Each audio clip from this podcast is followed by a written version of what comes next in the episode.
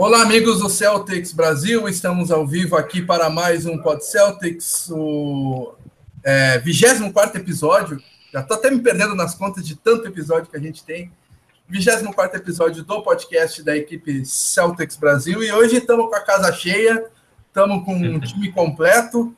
Até de última hora apareceu ali o Renan. E já, para ver se o, Cheguei. o Renan se o Renan está com a gente, está com microfone internet boa que não deu para a gente testar antes. Começamos por ti, Renan. Qual é o teu destaque inicial? Seja bem-vindo. Fala pessoal, tudo bom aí? Estão me ouvindo? Tá tudo certo? Tudo certo, Tudo boa bem, noite. Renan? Perfeito. Boa noite. Beleza, Porto ou maravilha. Porto, hoje é Porto. Ah, explicado o áudio um pouquinho mais limpo. a França tá com a reputação ruim de internet então mesmo. hein? Exatamente. É, bom, pessoal, bom, é, boa noite a todos aí. Boa vitória para nós mais tarde, que será com certeza. E já digo que o meu destaque inicial hoje é a briga direta pela liderança, que é o jogo de mais tarde. É, é o jogo que define. Eu diria que define se o Celtics ganha, ainda tem briga. Se perde, não vai ser o primeiro. Então, é o jogo chave, é o meu destaque. Ah, então vamos passando, agora vamos na ordem alfabética. Bruno, Fala, fala, Fábio, boa noite. Boa noite aí pro pessoal é, que nos acompanha. Cara, meu destaque inicial hoje vai, na verdade, para o jogo de ontem da, do Maine Red Calls, né, na The League, estreando nos playoffs aí da, da Liga de Desenvolvimento. E eu vou destacar aqui três, três atuações né, dos, dos prospectos celtas aqui. Demetrius Jackson com ótima atuação, 30 pontos, foi assistindo a partida, 7 rebotes, 6 assistências. Uh, Abdel Neider com 23 pontos, 4 assistências e 3 rebotes. E o Jordan Mickey, 26 pontos e 16 rebotes. Né? Não é a D-League, né? não, não tem o melhor nível de, de basquete, mas ainda assim a gente pode se orgulhar da, da situação do, do, dos garotos lá na, no desenvolvimento.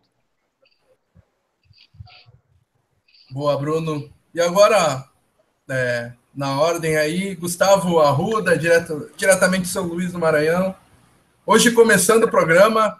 E aí, Gustavo, seja bem-vindo. Como é que tá, cara? É, obrigado, Fábio. Boa noite a vocês. Boa noite aos nossos ouvintes aí do Pod Celtics. Sempre uma satisfação enorme estar com vocês. Bom, destaque não pode ser outro. Jogaço de hoje entre Celtics e Cavaliers. Vale a liderança do leste. Vale também o aumento da nossa moral para os playoffs, da torcida, a confiança da torcida. Tenho certeza que vai ser um grande jogo eu espero que dê Celtics, né? Mas vamos ver. Será um jogo difícil. E agora, por último, mas não menos ah, não menos importante, Romulo Portugal, seja bem-vindo também. Valeu, Fábio. É, então, boa noite ao pessoal, boa noite a todos aí. Eu acho que todo mundo tem dois destaques hoje, né? Destaque de todo mundo é esse jogo, essa final do leste, digamos. E segundo, o meu destaque vai para essa dúvida que estava até ontem, né, do Jay Crowder, se ele ia jogar ou não, devido a uma lesão no cotovelo. Mas as últimas informações são que o camisa 99 vai para o jogo, ou seja, vamos com força máxima, e o Cavaliers vai desfalcado do seu melhor reboteiro, Tristan Thompson. Então isso já é um bom indício de que boas coisas vão acontecer no Tid Garden. Boa. E você está aqui na companhia de Fábio Malé na apresentação. Geralmente esqueço de me apresentar. E, o meu destaque inicial vai para a participação da galera. Queria destacar, uh, primeiramente, o Matheus Lançacico, que está em todos os podcasts comentando. Ele comenta antes da gente começar. É Isso. muito mais, pontual, muito mais pontual que a gente. E também já apareceram ali o Ross Barkley, que está sempre por aí também. Eric Heder. É, eu acho que é a primeira vez que eu, que eu, vejo, que eu vejo aí.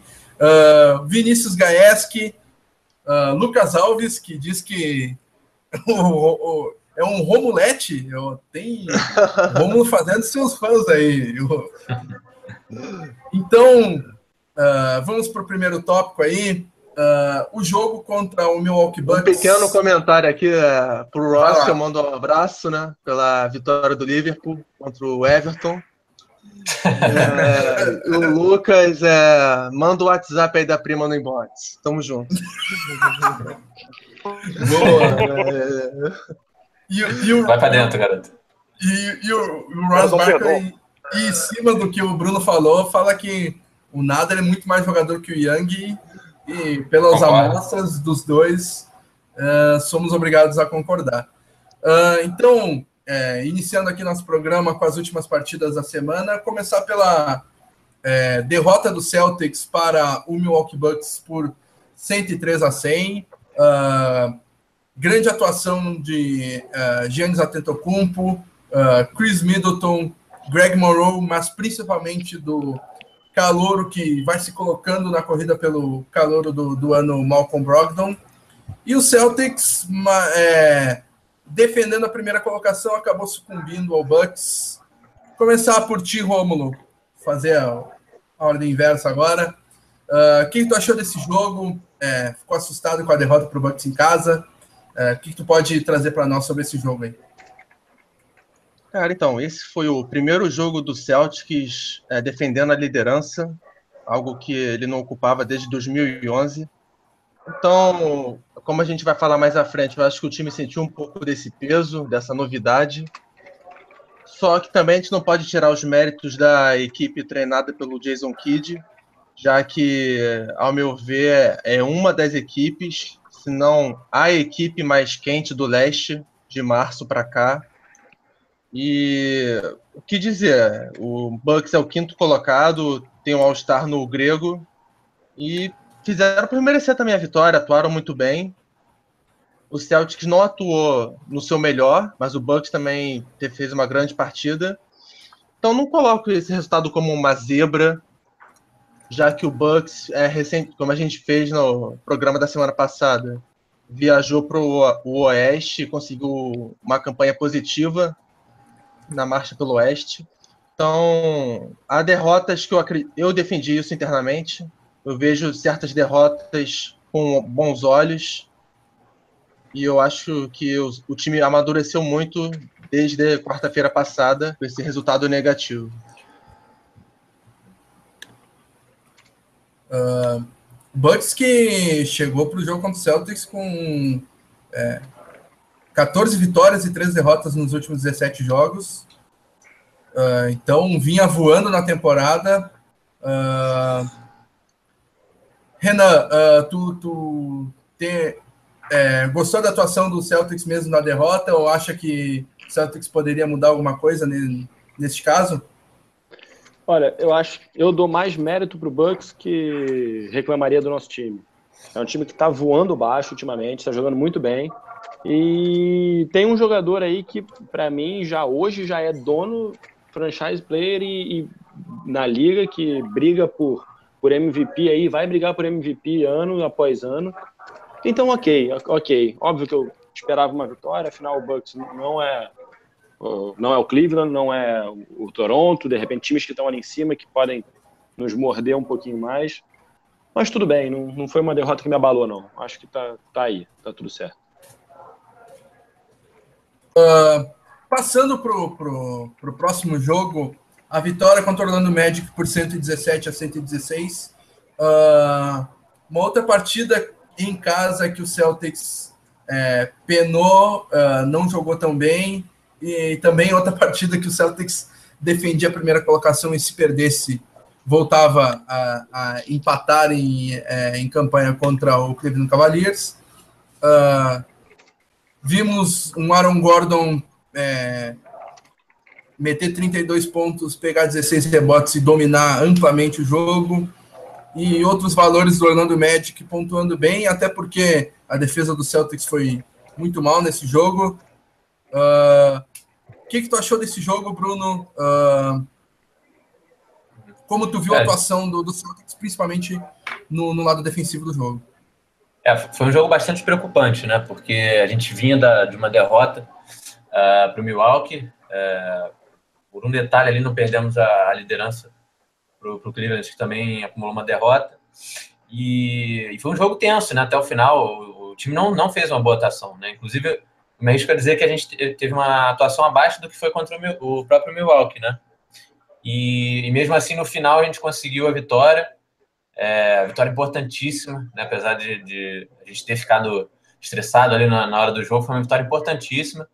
E eu acho que isso, isso já se traduziu no, no, no jogo seguinte contra o Knicks, né? Isso já deu uma, uma segurança para a equipe. E destaque para a atuação do, do Isaiah Thomas, né? Contra, o, contra o Magic, uma baita atuação é, sendo aquele jogador que, que a gente está vendo a temporada toda, decisivo nas, nas horas que o time precisa, colocando mais uma vez o jogo, a bola debaixo do braço decidindo.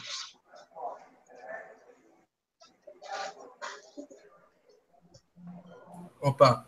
Uh, o Magic é, tem seis derrotas nos últimos sete, sete jogos e se for um pouco mais uh, profundamente, tem 10 derrotas nos últimos 13 jogos.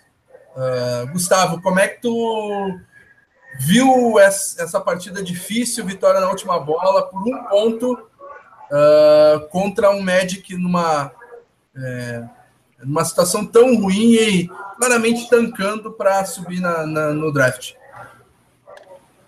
Olha, eu achei eu achei um pouco triste ganhar por um ponto apenas do Orlando Magic, mas não me surpreendo. É como a gente comentou no podcast passado, o Celtics é uma espécie de Robin Hood da NBA.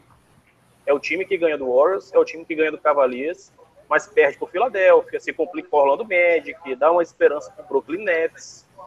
Então não me surpreendeu. Me decepcionou um pouco, mas não me surpreendeu. E sobre o, o Aaron Gordon, inclusive quero puxar também para o jogo do Bucks. E também já puxa um pouquinho para a história do Phoenix Suns. No podcast do, do jogo do Suns, eu comentei que os 70 pontos do Booker foram uma, foi uma coisa ruim, porque agora qualquer jogador novo, qualquer, qualquer cara mais empolgado vai querer fazer o jogo da pela facilidade que foi para o Booker e também porque o Celtics agora é líder do leste todo mundo quer mostrar seu ibope lá para eles foi o, foi o Booker, depois do Booker foi o Malcolm Brogdon, que destruiu o Bradley, destruiu, a palavra é essa, e decepcionou a atuação do Bradley contra o Brogdon, e agora o Aaron Gordon, que fez 32 a 16. Pelo amor de Deus. Daqui a pouco o Rodney Holly Jefferson faz, faz 50 pontos na gente. o que é ridículo. Olha que 70 pontos de linha e Brook Lopes estão logo ali, hein? É, ontem o Nets fez 141, não duvidem de nada. Exatamente. Mas, mas, é aquela história, não, não, não, não dá para esperar facilidade. O Celtics é isso aí, às vezes vai ganhar de um ponto de time pequeno, vai ganhar de 20 do grande, e por aí vai. Mas o importante foi vencer, o importante foi os 35 pontos do Thomas, só que fica esse alerta aí, não pode deixar qualquer criança chegar no TD Garden e olhar assim, vou fazer 35 pontos. Isso não pode. Qualquer criança foi ótimo. É, uh, só pequeno aqui uma leitura de comentários. A gente fez certas ressalvas contra o Bucks e Magic, mas ah, eu creio né, que a nossa equipe aqui vai concordar. O Ross e o Matheus foram unânimes falando que contra o Knicks é, é freguês, é vitória garantida. O Matheus falou que o Knicks foi treino. Então, esse próximo jogo aí que a gente vai comentar. O Fábio, que ainda não deu o ar da graça né, nos comentários. Conta aí, Fábio, o que você achou desse clássico contra a equipe de New York? Pois é, fomos a Nova York, no Madison, Madison Square Garden, enfrentar o Knicks com transmissão da ESPN no último domingo.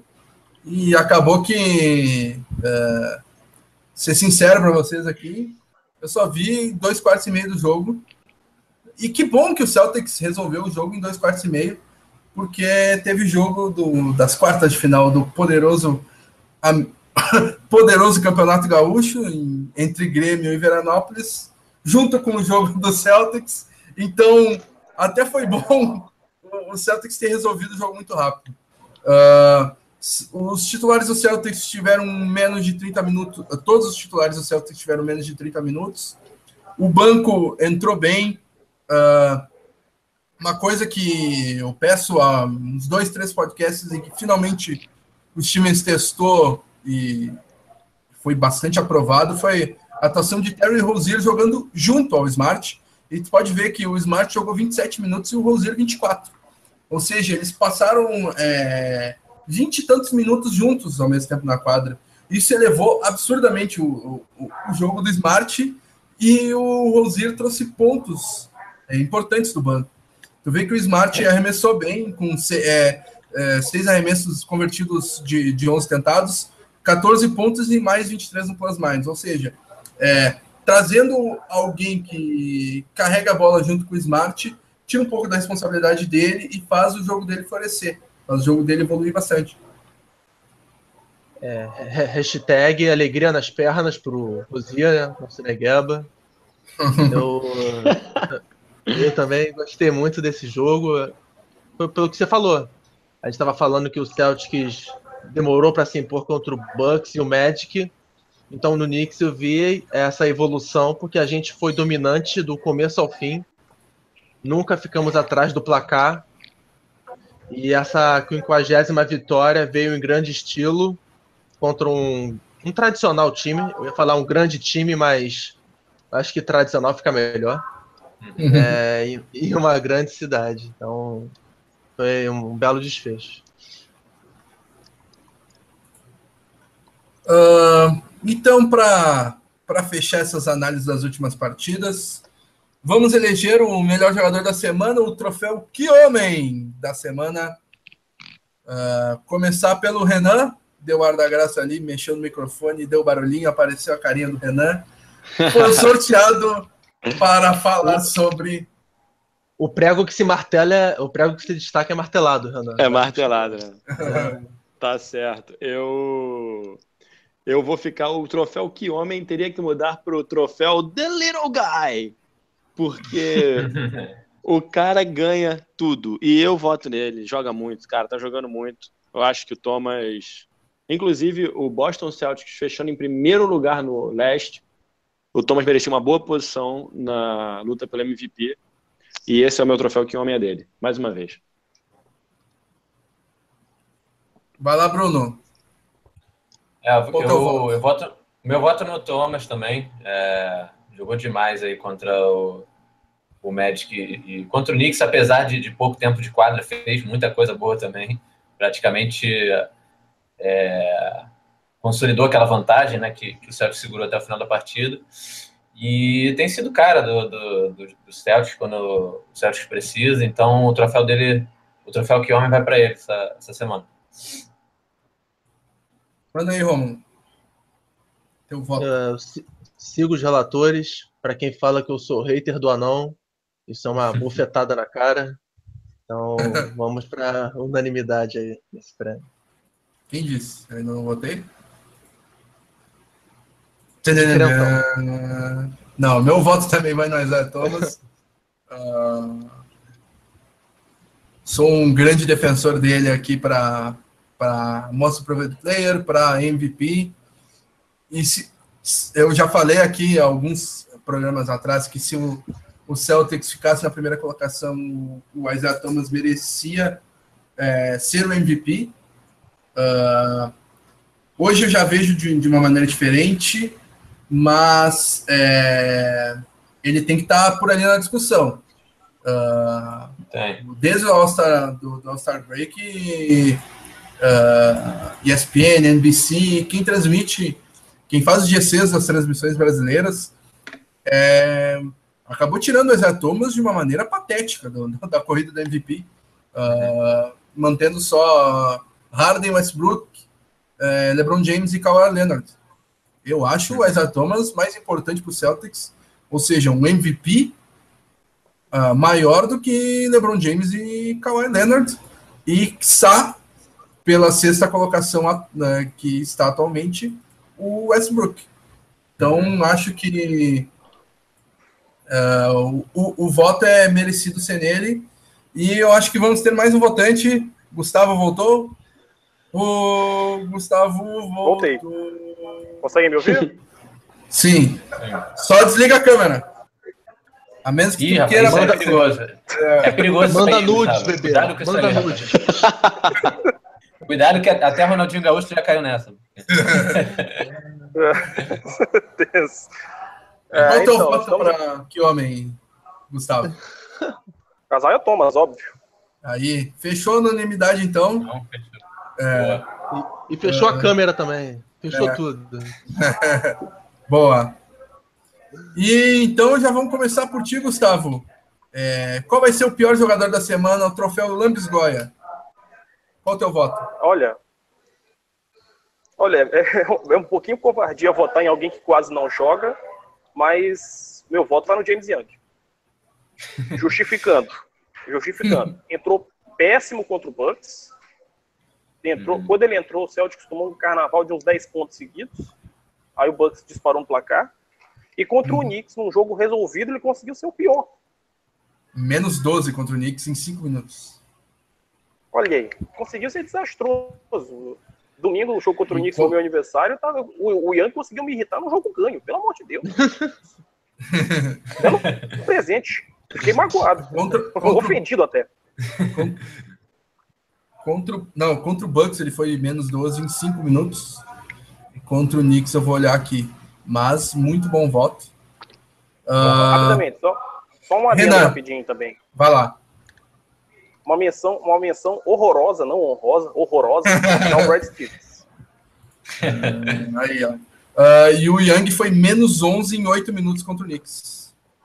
Ou seja, tem uma média de menos 11,5 em 6 e 6,5 minutos por jogo. É, eu acho que isso prova que ele é um, um jogador que vai ser dispensado. Renan, qual será seu voto agora? Minha lambisgoia é Avery Bradley, assim como Ross Barkley. Eu, Opa. eu não aguento mais esse rapaz o tempo todo com problema. Isso aí, meu amigo, ele me atrapalha porque eu fico, eu fico contando com ele e ele não vem. Então, realmente, isso é uma coisa que a gente tem que tomar cuidado. O que está acontecendo com o Bradley, que perde um terço da temporada? Minha lambisgoia... no mínimo, né? É, Minha lambisgoia é Avery Bradley pela sua ausência constante nessa temporada. Boa. Teu voto, Romulo? É... é... eu vou acompanhar o, o, Gustavo, né? Porque o Young, dentre os que atuou. E muito bom voto também do Renan, porque o Bradley a gente precisa, a gente estende a mão para ele e ele nos abandona com essas lesões.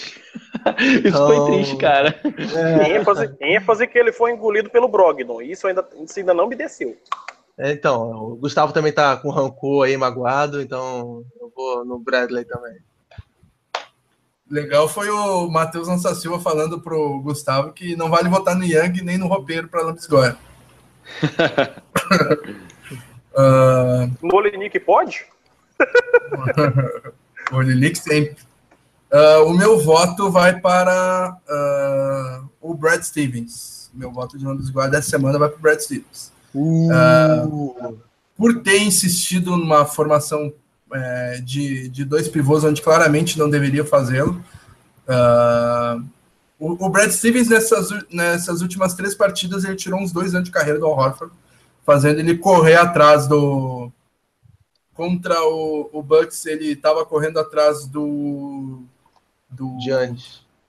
Não, o, ele estava correndo atrás do Snell, porque o Antetokounmpo era marcado por Jay Crowder, o Antetokounmpo que é o teórico 4 do, do Bucks. E contra o Magic, é, ele estava correndo atrás do Aaron Gordon, que é um, é um, é, ele é um combo forward, então ele joga na 3, joga na 4.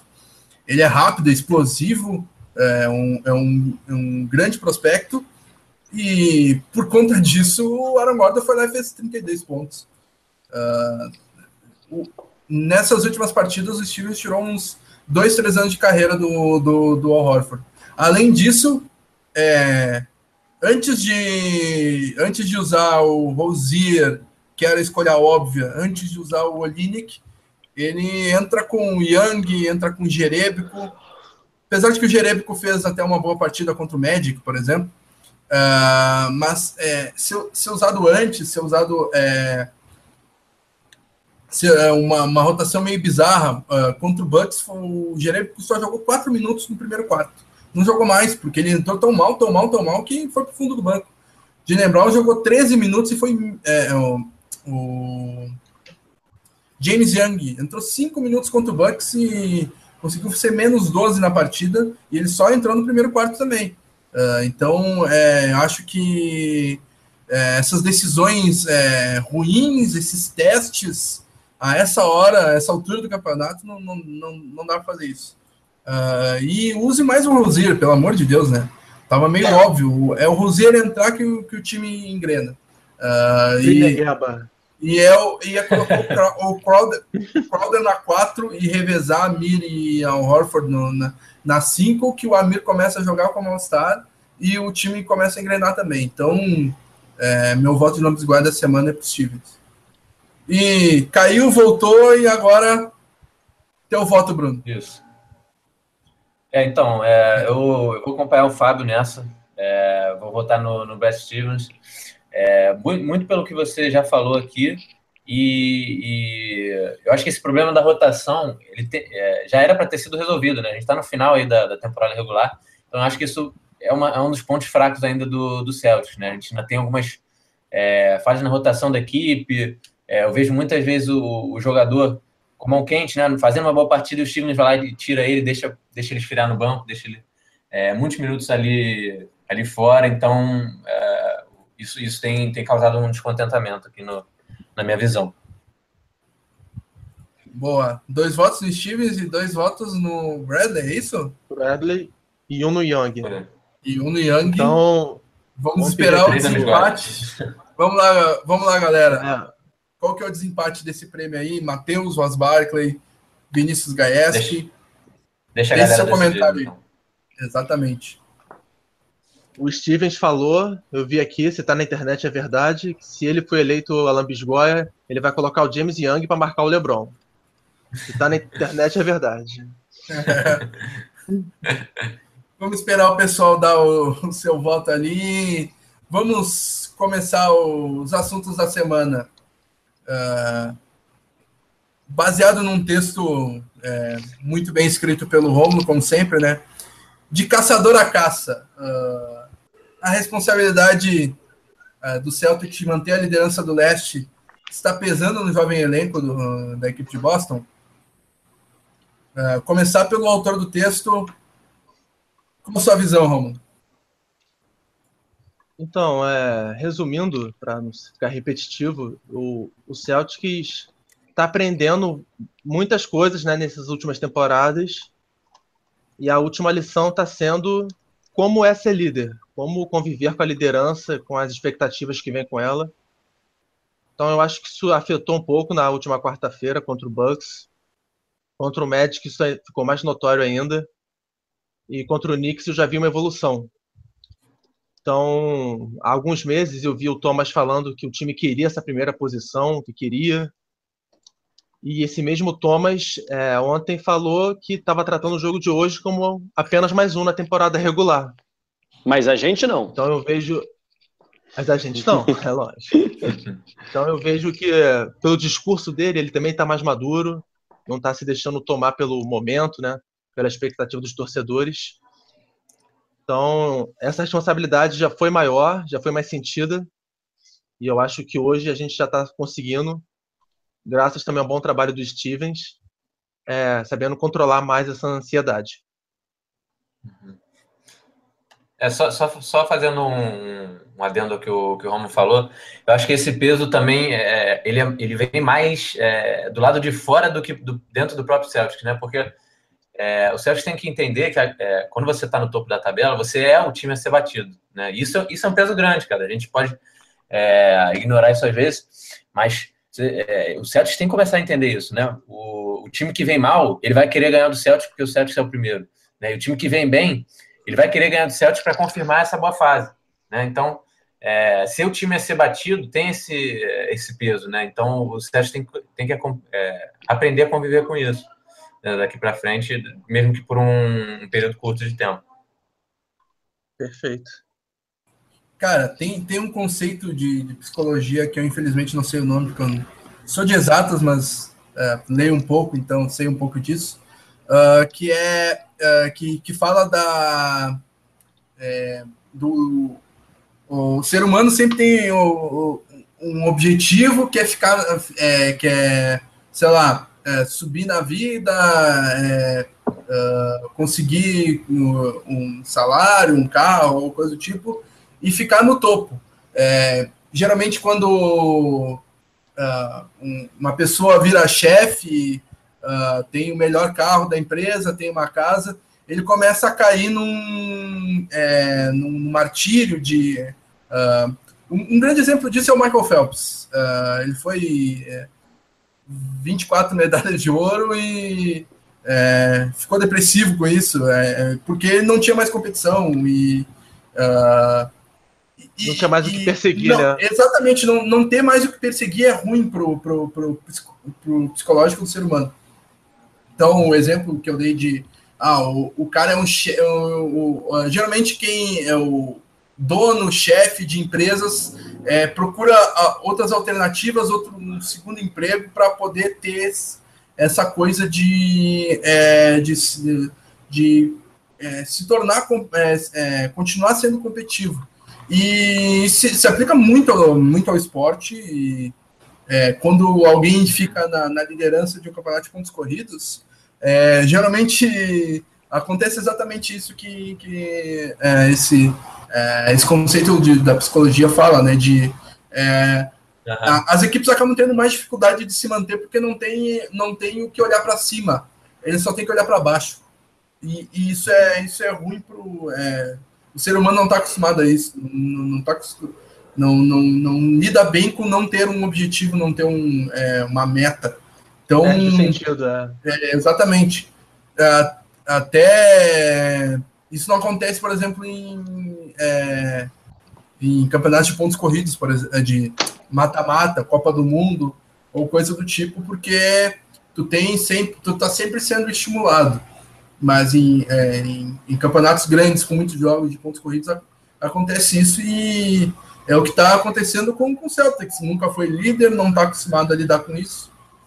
Então, acho normal é, é, acontecer isso, mas é, torço para que esse, é, esse jovem elenco que está tá, tá sentindo essa responsabilidade consiga adquirir experiência e mesmo que não fique em primeiro, Uh, é mais uma, é mais tenha uma adquirido uma experiência, é, aprenda, aprenda a lição e no ano seguinte é, consiga garantir essa primeira colocação. Foi, eu acho que o que aconteceu com o Golden State Warriors, né? É, ele não foi o primeiro colocado no, no na, na, primeira temporada do Curry, mas é, virou flanelinha do Spurs naquela temporada e daí na temporada seguinte que, que foi o, o, o grande é, a, a, grande equipe do, do da Conferência é, Oeste. Se, se o Celtics precisar de inspiração para isso, é Basta olhar para o San Antonio Spurs, que briga nas cabeças há duas décadas. Um exemplo mais próximo da região, só olhar o New England Patriots, né? Que também é bem competitivo há vários anos. É, eu lembrei agora do, do, do Cavs, né? Que não foi primeiro, primeiro colocado na primeira temporada do LeBron, né? Da volta do LeBron foi o, o Hawks. O Atlanta Hawks. É. Exato. Então, é, aprender a lidar com, com, com, essa responsabilidade da liderança vai é, só com o tempo para o Celtics aprender isso. Uh, próximo assunto é Bradley sofre com lesões. O Amir Johnson torceu o tornozelo no último, é, no, no último jogo contra o Magic. Uh, Crowder era dúvida para o jogo de hoje com uma lesão no cotovelo e vai para o jogo de hoje, né, Romulo? Vai, confirmado. Ele e o Bradley. Quem está fora Boa. é o Zeller. Boa. Ou seja, nenhum desfalque. O Celtics tem força no elenco para suprir ev... para suprir eventuais desfalques nos playoffs? O que, vocês acham? Começar pelo Bruno. Não, pelo Gustavo. O Gustavo tá muito tempo quieto. Gustavo? É, então. Vai lá. Cara, Para um eventual playoff, eu acredito que tem como suprir até três, três peças do quinteto titular. Acho que o Bradley, por incrível Uau. que pareça, pode ser suprido. Tipo, não é aquela história, não vai ser no mesmo nível. Mas eu confio muito no Smart e no Brown, até mesmo no Brown, que pode que vai para o primeiro playoff dele, primeira temporada.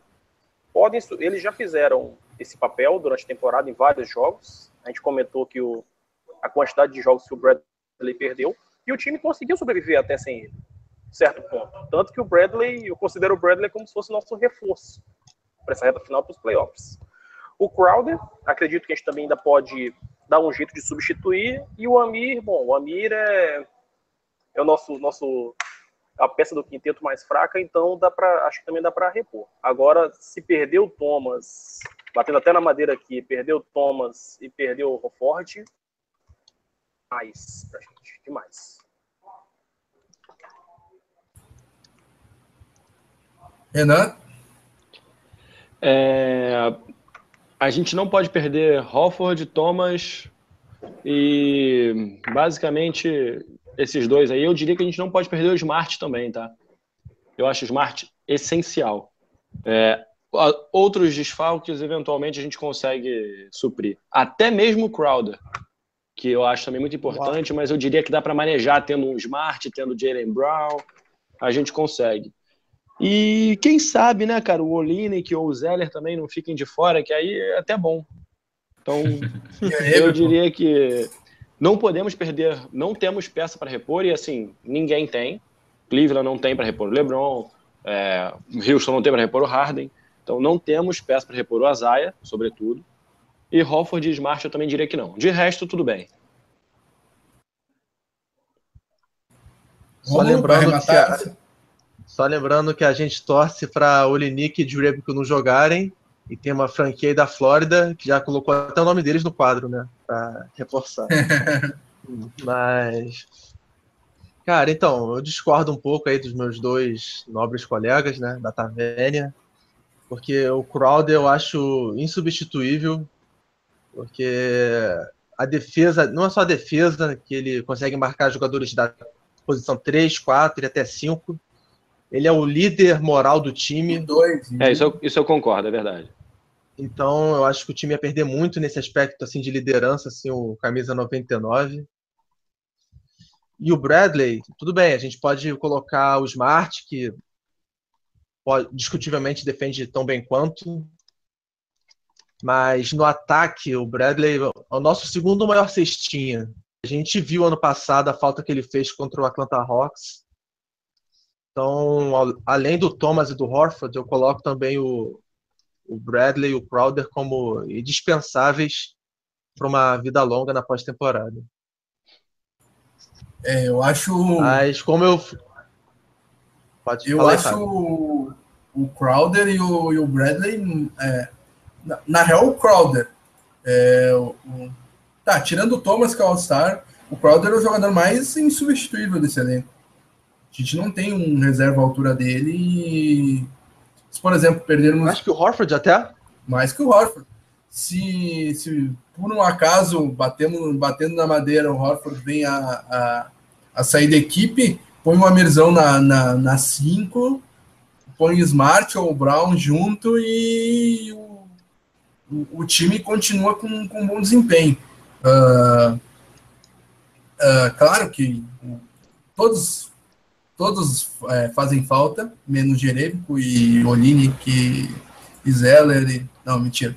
Uh, mas uh, eu acho que é, é, bom ter o elenco saudável, mas é, acho que dá para é, dá para substituir algumas peças. Mas eu vou eu vou mais na linha do Romulo do que do René e do Gustavo. Acho que se perder qualquer um dos quatro nomes que a gente citou aqui. Uh, eu acho que até o Amir, sinceramente, eu acho que o Amir é, tem defendido bem nas últimas, nas últimas semanas. Uh, e acho que é, sem ele também o, o, Celtics pode sentir falta. Então, é, que lesione o Jerebico, que lesione o Nick, que lesione o Young, mas não os nossos titulares, né? É, o Ross Barkley concorda com você quanto ao Amir. Ele fala que, apesar de ser ruim, o Amir é essencial, porque ele é o menos soft, menos frágil dos nossos pivôs. Verdade. E o, o Vinícius Gaes, que aí, um parceiro meu e do Gustavo, fala que ele até ajuda na passagem do canadense para Orlando. E o problema é que ele vai fazer concorrência para o Pateta. É, o nome dele. E que estava naquela lista, né? Do, naquela lista lá que apareceu na foto do, do Garino, né? Isso, Isso exatamente. Ele e o Larry Bird sueco. uh, durante a semana a ESPN é, publicou um artigo é, um artigo insider, né, aquele que tem que pagar para ver, uh, de dois jornalistas é, especialistas em, é, em draft, o Chad Ford e o você sabe o primeiro nome do Pelton? Esqueci Kevin agora. Pelton. Não. Kevin Pelton. Kevin Pelton. Só um OBS, Fábio. Depois dessa matéria, coloca especialistas entre aspas, por favor. um spoiler. Um spoiler. Boa. Uh, e para analisar a classe do, do, draft de 2016, que todos sabíamos, eu e Daniel principalmente adiantávamos há, há quase dois anos, que era uma classe bem, é, bem fraca. Uh, então, com essa curiosidade, acabou que a ESPN fez um redraft dessa classe 2016 e uh, vimos uh, os três jogadores do Celtics bem cotados pelos dois, né? O Yabusle foi o quarto colocado para o Shadford e o Zizit, o Zizit quinto colocado para os dois, tanto é, quanto Kevin Pelton, e o Jalen Brown foi sétimo colocado bastante discutível para os dois. Uh, o que, que, vocês acham desse, é, desse redraft aí? Não é algo que tem que se preocupar muito, né? É mais para vender uh, uh, matéria mancheteira, mas uh, vocês concordam com isso? Vocês draftariam o Hernan Gomes e o Labissière na frente do Jalen Brown, por exemplo? Achei muita loucura dos dois. Ô, Bruno, é... só, só, deixa eu passar a lista dos dois aqui. Acabei falando do Hernan Gomes ah, tá. e. É, o Pelton colocou os, o Simmons na primeira colocação, o Hernan Gomes, o do, o do Denver Nuggets, na segunda colocação, Jamal Murray em terceiro, Brogdon em quarto, Zizit em quinto, Labissière em sexto, Jalen Brown em sétimo, sim, Labissière em sexto, mas vai piorar. Ingram em oitavo, Chris em nono e Bender em décimo. Para o Shadford, Simmons é o primeiro também, que nem o Pelton. Labissière na segunda colocação. Murray em terceiro, Yabusney em quarto, Zizit em quinto. Ingram em sexto, Brown em sétimo, Chris em oitavo, Bender em nono, Brogdon em décimo. Eu não sei se eu concordo nem com a ordem dos jogadores do Celtics nessa, mas Continua aí, Bruno. É, o, como eu estava falando, achei muita loucura do tanto do Pelton quanto do Ford, né? É, o Simmons em primeiro, até, até dá para aceitar, né? Porque tudo bem, não jogou, tá lesionado, né? Você não vai draftar um, um jogador que não joga quase um ano, mas vamos lá, o potencial dele é alto. Agora, o, a segunda posição aqui já começa a barbaridade, né? O Hernan Gomes lá no Nuggets, nunca ninguém ouviu falar, né? É o, e o Ford voltou aqui no Labissière, tudo bem, é um, é um cara que tá, sei lá, um, há um mês aí começou a, a fazer uma jogadinha ou outra lá no, no Sacramento, mas você já colocar ele em segunda, uma segunda posição seria um baita de um desperdício no draft. É, o Murray eu acho que seria uma escolha top 3, questionável. Acho que até aí tudo bem, podemos aceitar. É, agora, o, o, que eu, o que eu achei, o que mais me chamou atenção nessa lista aqui foi o, o Brogdon, aqui na lista do Ford, né, ficou em décimo. Não sei se ele está tá acompanhando outra liga, mas o NBA ele não está acompanhando. Porque o Brogdon está tá inclusive na do Rookie of the Year, né? Com, junto com o Sarit talvez com o Embiid. É, o, e o Brown em sétimo, né? Acho que o Brown merece uma posição melhor aí. muito pelo potencial que ele demonstrou né, nessa temporada. Teve boas atuações né, contra, contra equipes fortes, inclusive. Enfim, foi um, uma temporada boa do Brown, tendo em vista que ele está jogando num, nível de competição alto, né? Ou seja, é, numa equipe de ponta da tabela, está com minutos reduzidos, né? Não é todo jogo que ele, que ele recebe grandes oportunidades. Então, acho que ele merecia uma, uma posição melhor. É, acho que o, um dos acertos aqui, se, se, é que a gente pode botar algum, o Zizit realmente figuraria ali no, no, top 5, eu acho um pouquinho de exagero, mas no top 10 com certeza. É, eu, pelo menos, acho que o Zizit é, seria uma escolha top 10, sim. E o Marquez Chris, é, talvez eu subisse ele um pouco aqui. O Pelton colocou ele em nono, o Ford botou em oitavo. Acho que um 6, um sétimo ali estava de bom tamanho para o Chris. Uh, só, só um pequeno verso aqui, só para ver um debate. Tentar salvar um pouco essa lista. Nessa lista do Ford que ele colocou possível calor do ano e décimo, ele está considerando apenas esse ano o potencial de carreira. Porque o Brogdon ele já tem 24 anos, né? Então talvez o teto não, não, dele é, não seja. É, é, um redraft, não é não um. Seja maior.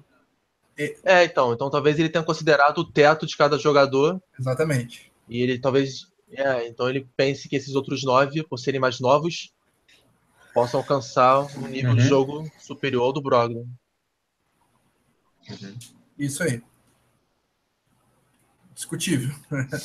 uh, eu, eu não. É, se muitos, muitos de dos que estão nos ouvindo devem ter visto que eu não gosto muito do, do Ben Simmons, acho é, um cara que depende da, da, de ter a bola nas mãos e que não tem arremesso nenhum, arremessa tão bem quanto o Kendrick Perkins, não, eu não, não gosto de jogador assim, sinceramente.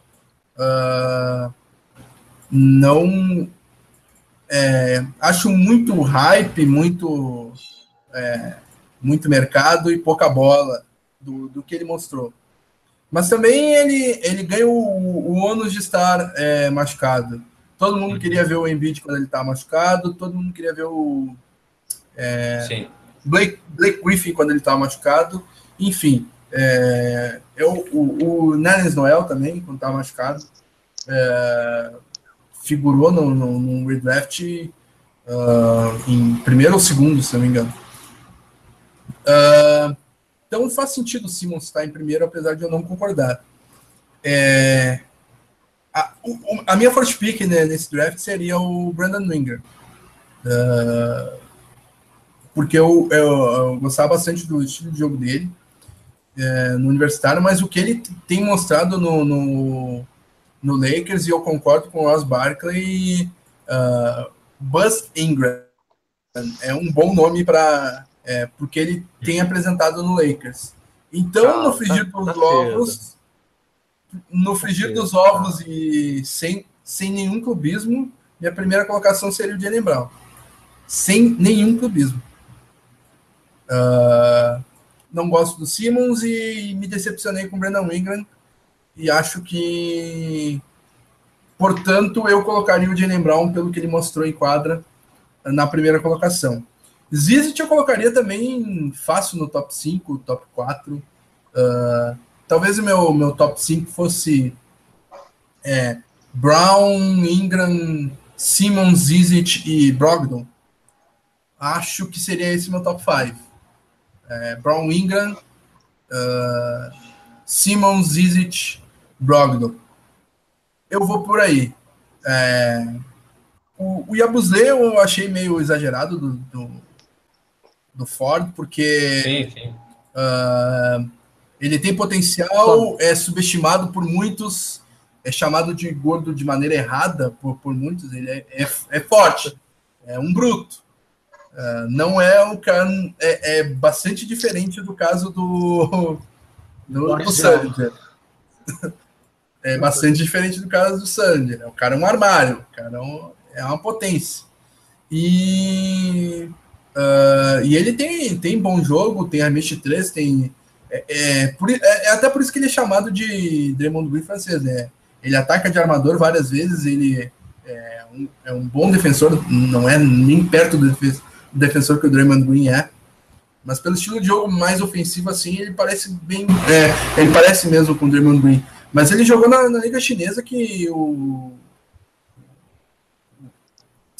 caramba, Jimmy Frederic mede 80, 80 pontos no jogo lá, 70, 60. Ele teve média de 40 e tantos pontos, se não me engano, na, na Liga da China lá. É um negócio bizarro. Uh, é. O Hernan Gomes. O Hernan Só um OBS aqui. Vai lá. É, OBS aqui. É, o que eu acabei de notar, na lista dos dois, não apareceu o nome do, do jogador que era cotado como o melhor arremessador dessa classe. Buddy que era o Buddy Hilde. Eu ia então, falar isso então, agora. Eu queria saber de vocês dois, né, que são, digamos, nossos especialistas em draft, se isso surpreende e... vocês ou se vocês concordam e não colocariam também o Buddy Hilde nesse top 10. Quer começar, Fábio? É, não, eu ia dizer que somos os é, ditos especialistas, entre aspas, mas, e é bom que a gente tenha opiniões diferentes sobre o Hilde, né? O, o Bruno é um grande fã do Hilde, é, teria selecionado ele em terceira, quarta colocação, eu já não gosto e já, e já vou explicando por que, que eu concordo com ele não estar no top 10 uh, ah, por causa da idade dele. Uh, o, o, o Buddy Hill já chega já chega velho no, no é, e com muita coisa a melhorar e ele só tem arremesso não é bom é, é, é para não ser injusto com ele, eu vou dizer que ele é um defensor. É, é, ah, não tem como não ser justo. Ele não, não defende nada. É, ele não. É, não, dá, não dá nem para chamar. Eu ia tentar chamar ele de defensor regular, mas não dá. Não dá. É... Ele tentou, Renan, ele tentou. É, eu, eu, tentei. Eu tentei. É, no Sacramento Kings, ele tá com 15 pontos de média por jogo, isso é sensacional. E ele vai ser um shooter, vai ser um arremessador, vai ser um pontuador nato. Vai ser um. É, se evoluir bastante, é, ele pode vir a ser um Jamal, Jamal Crawford da vida, que é, entra, é, dá pontos, mas é, uma, é, ele é o típico peladeiro da NBA. Isso inclui Jamal Crawford, inclui Jordan Crawford, inclui o, o do Hit. Mas, Fábio, então, vamos lá. Pergunta de um milhão. Vai lá. É, você, não compra, você não compra essa ideia do dono do Sacramento, que ele é o novo Stephen Curry? Ah, mas aí ele tá de palhaçada, né? É, tá de palhaçada. Ué, você não foi que falei, foi ele que falou. Ué. Tá, mas o dono pergunta, do Sacramento. Pergunta de 2 milhões. Quem é mais bagunçado, Orlando Magic ou Sacramento Kings? Ah, Sacramento. Sacramento é disparado. E Olha, o Sacramento Kings é culpa do, do dono.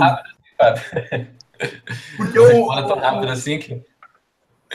O, é... o, o, dono do, o dono do Kings foi lá e fala pro GM, não, tu não vai selecionar esse cara, é, tu vai selecionar o, o alarmador do, do 76ers. Ah, o Nick Stauskas. Não. Não, Nick Stauskas. Ah, o Nick Stauskas. É, ah, é, dois anos, o... dá dois anos. Isso, o, o GM do Kings estava pronto para selecionar, eu já vejo quem, mas o dono do o indiano lá falou: não, tu vai selecionar o Nick Stauskas, ponto, acabou. Daí chegou ano passado, o, o, o Kings fez uma troca sensacional, na minha opinião, saiu ganhando. É, trocou uma escolha alta lá, o Mar, a escolha do Marquis Chris, se não me engano. Com o Phoenix Suns pela escolha 13, o Chris foi a 8. Pela escolha 13, pelo Labissière, e, é, que na real foi pela escolha 13 e 28, que veio a ser o Labissière, e o Bogdanovic sérvio, que os brasileiros conhecem muito bem.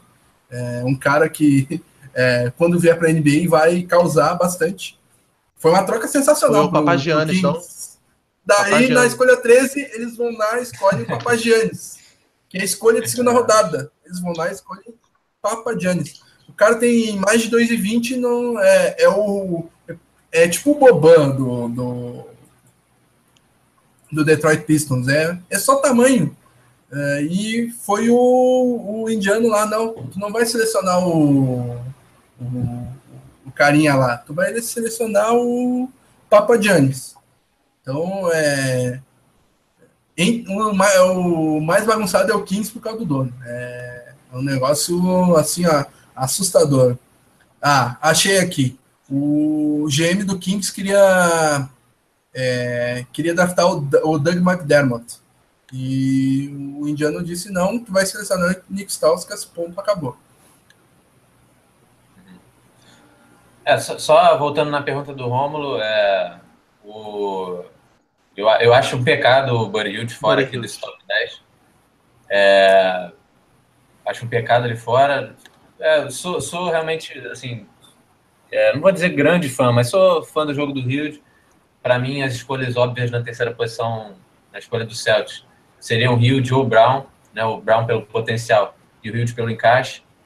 É, hoje, eu acho que esse, essa vinda dele para Sacramento foi boa para a carreira dele. Ele não estava recebendo muitos minutos é, em Nova Orleans. Agora ele está jogando 28 minutos em Sacramento.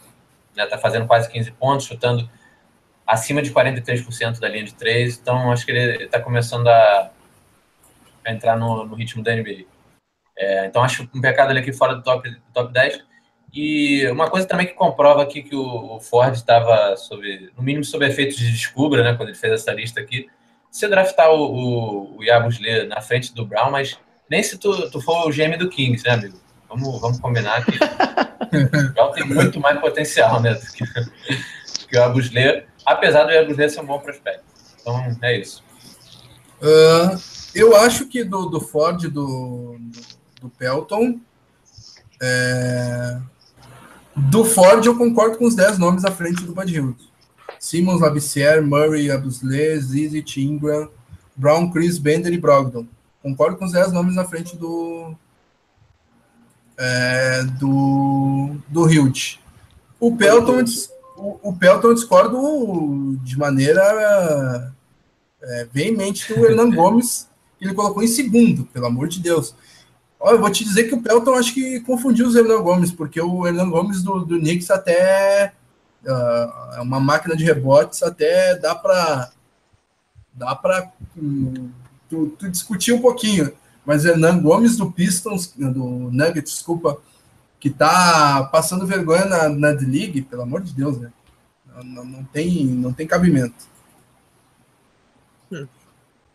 Algo a acrescentar aí, mais alguém? Dou-lhe uma. Segue o jogo.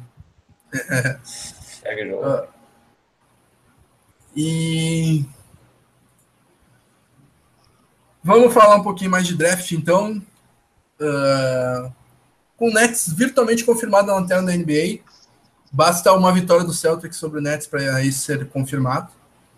E com o fim do torneio da NCAA, que teve como campeã é, North Carolina, quais jogadores é, deveremos ficar de olho nas próximas semanas. Lembrando que o Celtics pode ter primeira, segunda, terceira e quarta escolha, né? Sendo o Nets. No mínimo a quarta escolha. Né? Último. Né? Isso. No mínimo a quarta escolha e com 25% de chance de ser a primeira escolha. Uh,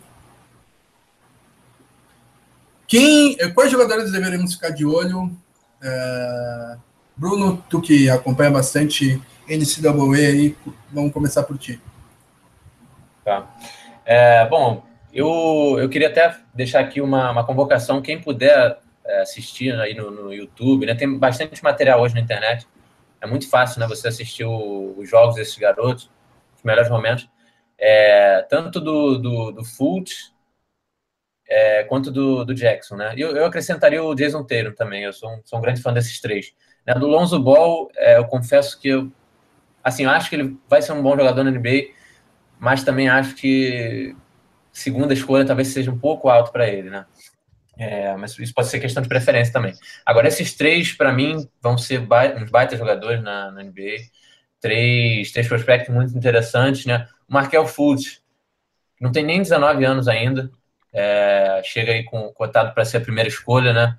É, torço muito para que, que o Celtics tenha essa, essa, essa possibilidade né, de draftar o, o Fultz em, em, primeiro, porque ele realmente é um, um, cara assim muito novo, com potencial gigante, né, e com poucas coisas para melhorar no seu jogo, né? Ele já chega é, com uma maturidade, assim, ele não é aquele prospecto cru, né? Não é aquele aquela primeira escolha que você ainda vai ter que esperar alguns anos. Eu acho que ele já chega contribuindo é, é um combo guard, né? Uma, uma característica que vai fazer ele é, encaixar bem com, com o Isaiah Thomas, por exemplo, em quadra, né? ou até mesmo vindo do, do, com a segunda unidade com o Smart, né? o Smart um guarde mais defensivo, né? e o Fultz com uma, uma responsabilidade maior em pontuar. Enfim, é um, um cara que eu estou extremamente interessado em ver na, na NBA.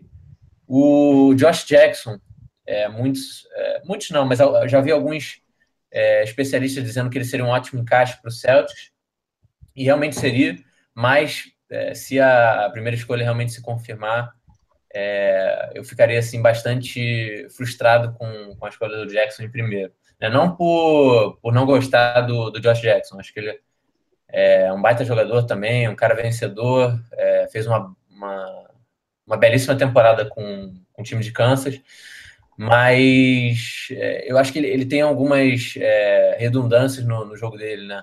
Em relação ao, ao Jalen Brown. É, então não, eu ficaria meio receoso né, em, em com a primeira escolha.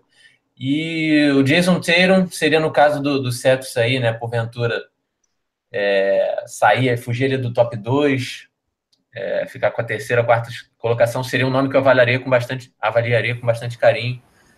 É, eu acho que ele está, nossa, cabeça com cabeça ali com, com o Josh Jackson em termos de potencial. É um cara que me lembra muito Paul George. Eu não sou de, de trazer muitas comparações. Eu acho que cada jogador tem uma combinação única, mas ele realmente lembra muito Paul George no ataque.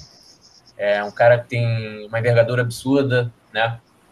É um porte atlético é, que vai, vai, vai ser difícil de marcar na NBA. Enfim, é, isso só mostra a profundidade dessa, dessa próxima dessa próxima classe e a gente está muito bem na fita com essa, com essa escolha. Pois é, é, já falei aqui algumas vezes, em todas elas o Romulo fala uou, e vou falar de novo para o Romulo falar, se espantar de novo. Essa é uma das melhores, é, essa é a, a melhor classe do draft dos, dos últimos anos, no mínimo a segunda melhor do século e uma das melhores da história. É um, é uma classe com um talento assim, ó, absurdo é. lá no topo. Uh, então, é, não é que nem a classe do, é, do ano passado ou a, a principal do Anthony Bennett, que o cara fica triste com a primeira escolha. Não, essa aqui, com a quarta escolha, tu vai ter um, tu vai ter um futuro All-Star. Com a quinta, sexta, sétima escolha, tu vai ter um futuro All-Star. Mas com a primeira escolha, tu pode ter um futuro Hall da Fama. E eu falo de Markel Fultz. O cara é um, é um monstro. É um, é, é, é, não, não parece ter falha. É um negócio bizarro. Uh, ele é atlético, ele é, é, ele é grande, tem envergadura, é forte, é rápido, tem um arremesso sensacional, é ótimo defensor, tá pronto para jogar na NBA, tem excelente bom handling o potencial dele é ilimitado, porque ele tem 19 anos. 18 ou 19? É 19, né? Acabou de completar 19. Pra puxar esse dado aqui. Não, é de 98, então ele vai fazer 19, 29 de maio de 98. É, 29 de maio desse ano. 19. Então ele tem 18 anos. Sim. É, a, a, única coisa que. Pode é, nem beber ainda. É, a única coisa que ele precisa é, evoluir um pouquinho mais é, é pegar, pegar um pouquinho de massa. Isso aí o, o Smart ensina para ele as, as manhas, né? Porque o Smart também era sequelado com 17, 18 anos e virou esse monstro que é. Uh, certamente tem o, o, Rom, o Romulo que gosta de falar. O, o que, que, que, que o Smart tomou? Veneno? Tomou veneno, né? e e o, o, o Fultz é um pouquinho introspe é, introspectivo, assim. Falta um pouquinho de aspecto de liderança nele. Mas isso é excelente para o Celtics. Porque é, uh, eu acho que é, ele é um combo guard. Eu acho que ele encaixaria até melhor na como alarmador da segunda unidade, arremessando, é, dividindo a responsabilidade com, com o Smart e Bradley pode machucar à vontade, porque ele já põe o menino junto com o Thomas ali. Então, É, é um cara que é apontado como futuro Hall da Fama e, na minha opinião, não é exagero. E eu também não gosto das comparações, como o Bruno, mas eu acabo me vendo é, obrigado. É inevitável, não é, né? é, não, não, é exatamente. É, é inevitável fazer comparações é, também para quem não acompanha eles entender do que, que a gente está falando. E as duas principais comparações do, dos principais prospectos, é, desculpa, os principais olheiros, é, os especialistas nessa área, é, o Markel Fultz ou é o James Harden é, com atleticismo ou é o Russell Westbrook com maior QI de basquete. Então, é, ser comparado a, aos dois principais candidatos a ser MVP nessa temporada é, é um negócio é, absurdo. Uhum. Uh, então, eu não vejo como abrir mão do Fultz na primeira colocação. Vai, Bruno. É, eu também. Não, é, concordo com o que você disse, cara. Acho, acho. Ficaria muito surpreso se o Celtic tivesse a primeira escolha e passar o Markel Fultz. Ele é o tipo de jogador que não se passa né, draft. É, não, só, só uma, dois, dois adendos aqui rápidos em relação ao Fultz. Eu estava tava analisando aqui os, os quadros físicos né, dos jogadores. A gente sabe que a NBA tem se tornado um jogo de muita, de muita exigência física, né? E, e essa questão do atleticismo é cada vez mais é, relevante. O Markel Fultz ele tem a mesma envergadura do que o Josh Jackson. Né? É, ou seja, ele tem altura para jogar na 2 né, e tem envergadura aí para marcar praticamente todas as posições. Lembrando né, que o, o Fultz é 6'4 e o Josh Jackson é 6'8. Ou seja, Isso, o exatamente. tem 1,93, fazendo a conversão aqui de cabeça, e Jackson 2 e 3. É. Acho que é uns 10 centímetros de diferença. Ou mais. É. Vai lá. Isso. E, e não, e a outra coisa que eu ia adicionar é só é, realmente essa questão da, da, liderança, né? Foi, foi uma crítica que, que foi feita durante a temporada, né? O Markel Fultz. Ele chegou em Washington, né? Na, na verdade, ele assinou com Washington, é, achando que ele ia jogar com o DeJounte Murray, né? Que está hoje no Spurs, e com o Marquez Chris, né?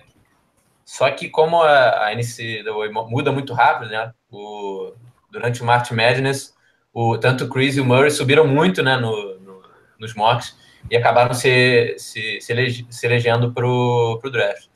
Então, realmente o time de Washington era fraco, né? Você, você vendo alguns jogos do, do Huskies, era um time fraco, dependia muito do, do Fultz, né? E o, uma frase interessante sobre essa, essa questão da, da, do comprometimento, né, do suposto falta de interesse do, do Fultz, o, o Keith Williams, né, ele, ele é um, um, dos mentores do, do Markel Fultz, né, ele que também foi mentor do, do Kevin Durant e do DeMarcus Cousins.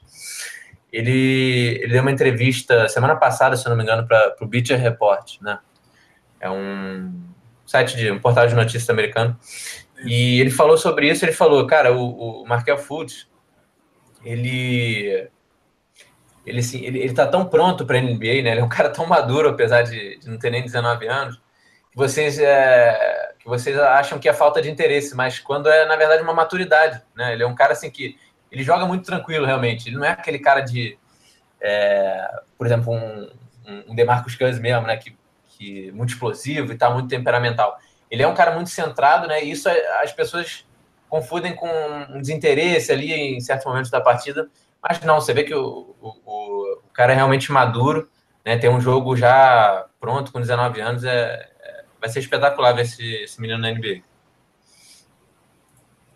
Só e... agora, mudando um pouco aqui o assunto, para prosseguir, o Paulo César perguntou o que, que vocês acham do Celtics tentar o Brook Lopes do Net para a próxima temporada. Então, essa pergunta aí eu vou deixar para o Renan e o Gustavo responderem, né? Já estão quietos há um bom tempo. É, dá a opinião de vocês aí. Pode começar aí, Gustavo. Desnecessário. Não é a preocupação dos Celtics de imediato não é um 5, é um 3 ou um 4. Uhum. e aí, Gustavo, é, vai, vai, eu... vai discordar, Renan? Eu, não, eu, eu realmente concordo. mas só acho que a preocupação realmente é um 3 se o Crowder não fica. Senão nem é tão preocupação assim, é só muito bem-vindo. Mas realmente, sigo, sigo Gustavo.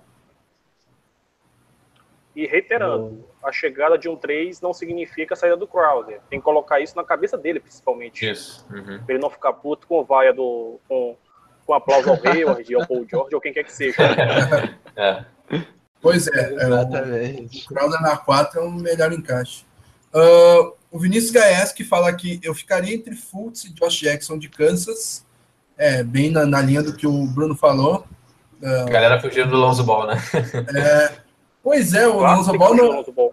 o Lonzo Ball não é nem citado, por, não foi citado pelo, pelo, pelo Bruno. É, é, fi- ficaremos de olho então em Markel Fultz, Josh Jackson, que é, é, como eu discordo um pouquinho do Bruno que falou que ele é redundância com Brown, mas é, vejo um potencial bem maior no, no Josh Jackson tem uma mecânica de arremesso bizarra, mas um excelente arremessador, atlético, ótimo defensor. Ele é, e é comparado ao Kawhi Leonard, então é, um cara que tem bastante é, é, é, é bastante respeitado, é, mas é, tem que melhorar algumas coisas, principalmente o free throw, né? Que ele teve menos de 60% no, no ah, aproveitamento de lances livres e para um ala, ala, alarmador não, não é não, não é uh, não é de se admitir, mas também é um grande prospecto. O, o Bruno é um pouquinho mais é, uh, mais uh, é, go, gosta mais do, do Jason Tatum do que é, do que eu e do que É, os dois tanto. Sim, sim. é, Mais do que tão- deveria, tão essa é bem, bem É, né? mais do que deveria. O Lonzo Ball não pode deixar de ser citado, já que a gente está citando é, uh, jogadores que o pessoal e a gente tem que ficar de olho. Uh, eu quero adicionar só mais um nome, que é um cara que eu, eu gosto bastante e que é, é, um, é um cara bizarro, assim, em termos físicos, e é, bizarro que nem o, o Greek Freak, a, a bizarrice grega, o Giannis Antetokounmpo, e eu falo do Jonathan Isaac, que é um cara de é, quase 7 pés, ou seja, quase 2 e, 2 e 10, 2, 2 e 12, e tem um arremesso absurdo e é o melhor reboteiro da classe. Uh, são duas coisas que uh, encaixariam de uma maneira absurda para o Celtics, já que ele é um dos melhores arremessadores da classe, mesmo tendo 2 e, uh, 2 e 10, 2 e 12, não sei a altura dele certinha, e ele é, o melhor, é um dos melhores reboteiros da classe. Então, uh, você que gosta das necessidades do Celtics, olhe no Jonathan Isaac. Uh, fica aí minha, minha dica de quem ficar de olho nesse, nessa classe. Uh, faltando 38 minutos para o jogo entre Celtics e Cavaliers, será às 9 horas é, na ESPN. Uh, vamos falar então dessa disputa pela liderança do leste. Uh, o, o, momento do Celtics, começando pelo momento do Celtics, uh, a equipe de Boston chegou a assumir a liderança do leste.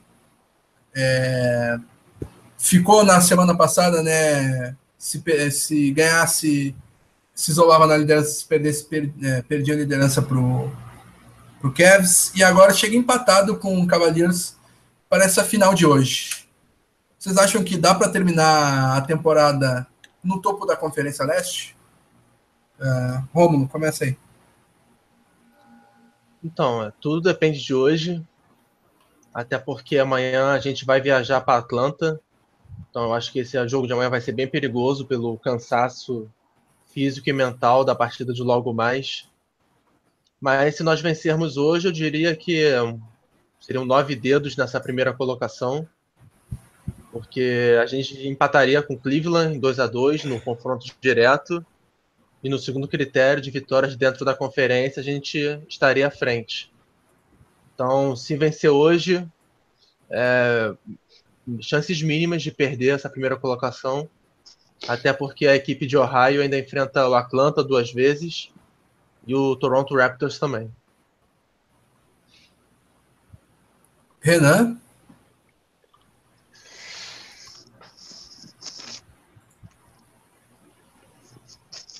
Alô, Renan? Pessoal, meu, acho que meu áudio está falhando aqui, não estou conseguindo ouvir vocês direito. Ué? Tua voz está perfeita aqui, cara. É, pois é. Coloca Então, pro Gustavo, então. é. Manda aí, Gustavo, tua opinião. São, É, então, acredito que é, acompanhando o voto do Rômulo, tudo depende de hoje. Para mim, é a final, a final mesmo do leste, como ele bem definiu no site. E acredito que a vitória hoje pra, praticamente encaminha, porque, sendo Uhum. sincero, não acredito mais em tropeços dos dois, apesar dos jogos difíceis. O Celtics vai enfrentar o Atlanta, vai enfrentar a Charlotte. Mas o Cleveland pega Toronto na última, na última partida, inclusive. Mas para mim é, é- depende de hoje. Ó, pessoal, tô, tô ouvindo bem já de novo aqui, tá? Tô ouvindo aqui. Vai lá, Renan. Vai lá, então. É, bom, eu acho que eu até falei aqui no, no início que se o Celtics perde, não é líder, não tem jeito para mim. Isso, é, obviamente, na minha opinião. E se ganha, ainda tem que tomar cuidado. Então, é, eu acho que é decisivo para um dos lados. É decisivo para o lado que, se perder, não vai ser líder. Ainda Precisa ficar prestando atenção aí, porque a gente sabe que a gente não é tão regular assim. Então, fico nessa nessa área. Bruno? Pedir a, pedir, a, pedir a opinião do pessoal também, do Vinícius, do Paulo César, do Matheus, do Ross, que se eles acham se hoje É, o jogo encaminha a primeira posição, se o Celtics ainda tem que abrir o olho. Fala aí, Bruno, desculpa te interromper. É, não, nada, eu, concordo com o Renan. É, acho que ele, essa análise dele é muito boa, muito pertinente, porque o, o Cleveland agora completo, né, com, com essa volta da. Tirando essa, essa micro lesão aí do, do Tristan Thompson, mas Kevin Love voltando, né, eles têm já o, o Big Three à disposição. A tendência é que o Cavaliers é, oscile menos do que o Celtics, né? Porque o Celtics é uma equipe jovem, a gente sabe como é que como é que esse elenco pode oscilar dentro das partidas. Então, a análise do Renan é perfeita. Eu também acho que ah, o jogo de hoje é uma decisão, mas eu não vejo o Cavaleiros ganhando eh, todos os jogos como o Gustavo falou. Eu não sei nem se ele ganha algum jogo dos últimos que restam. Porque pega, pega o Celtics Então. fora de casa, pega duas vezes o Atlanta Hawks, que é encardido e fez jogos encardidos com, com o Cavs. Pega o Heat fora de casa e o Heat tá voando. E pega o Raptors em casa. Eu acho que o jogo mais fácil é esse contra o Raptors na última partida. Na casa Ah, deles. Porque Desculpa, desculpa te interromper, mas esse Hawks que você está colocando como difícil perdeu duas vezes na última semana para o Brooklyn Nets. Então vamos com calma aí, né? Não, mas é um, é um matchup difícil, sabe? Eu, eu- o Celtics também enfrenta o Hawks e eu também tenho medo desse jogo. Coloquei como vitória lá atrás, há uns três podcasts. Tudo bem, a, a situação pode ter é, diferido um pouco, mas eu, eu, eu, eu não, não tô confiante para esse jogo contra o Hawks por causa do, do encaixe, assim. Ah, o, o Dwight Howard é, dificulta o jogo de LeBron James e Isaiah Thomas, porque ele não permite ninguém é, infiltrar. Ah, e a gente perdeu para o Hawks mesmo sem o Howard né, na última partida. Então, acho perigoso esse matchup. É que o Cavaliers pega duas vezes o Hawks, né? Uma em casa e uma fora. Vai ganhar uma delas. Não boto minha mão no fogo para ganhar as duas. E não ficaria surpreendido se o Hawks ganhar essas duas.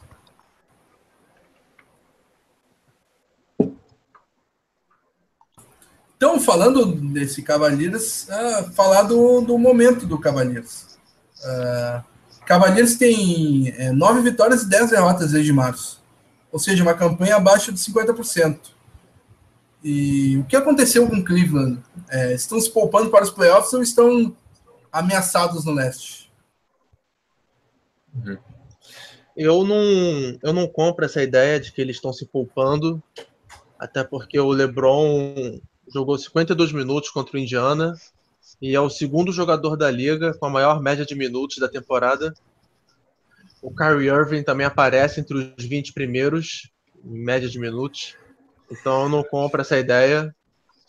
O, o problema do Cavaliers, problema para eles e bom para gente, está sendo a defesa, que praticamente não existe. É a segunda pior da liga desde o All-Star Break.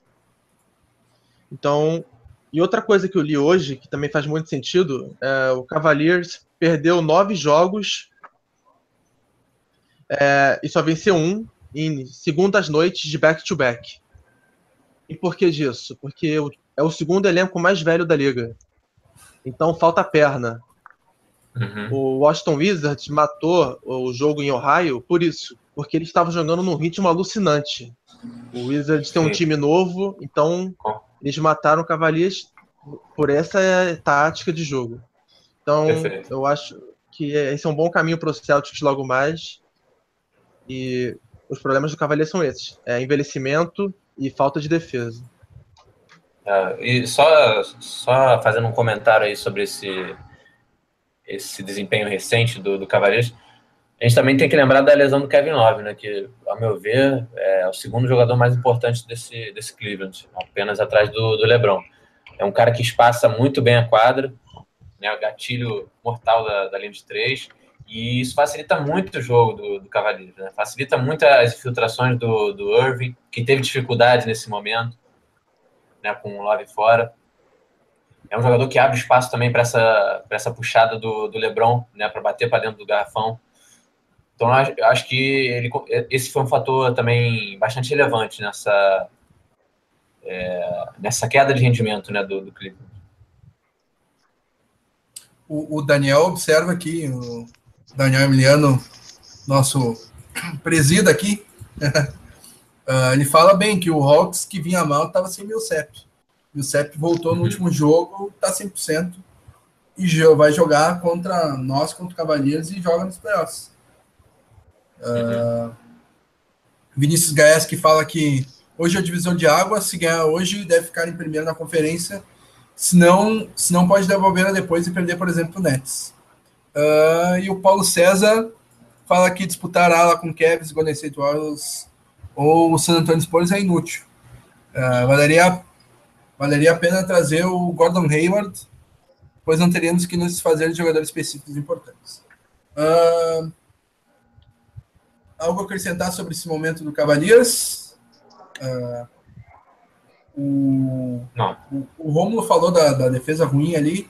Só puxei um dado aqui do, do, do próprio Cavaliers, que mesmo sem Millsap tomou 130 pontos do Hawks, uh, tomou 120 do Miami, tomou 116, é, 116 do Orlando, 100, uh, 108 do, Clippers, 120 do Lakers e não tem provação. 126 do Nuggets, nada de provação. 127 do Washington Wizards, uh, ah, 130 do Indiana, agora sim, com duas prorrogações. Então, essa defesa aí tá a baita de uma peneira, né? Uhum. E hoje sem o principal defensor deles, né? O, é, Segundo melhor defensor, é, é, segundo melhor. É. é, tá, tem o LeBron James, verdade.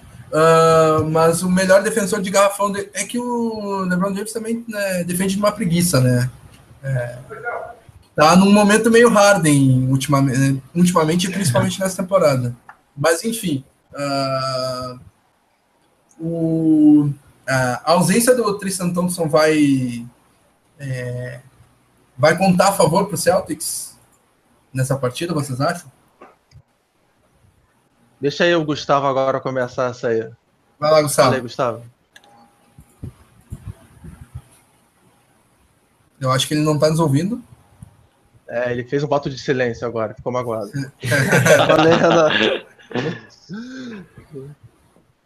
opa, opa, estão me ouvindo? Opa, ah, agora Não, estou ouvindo sim.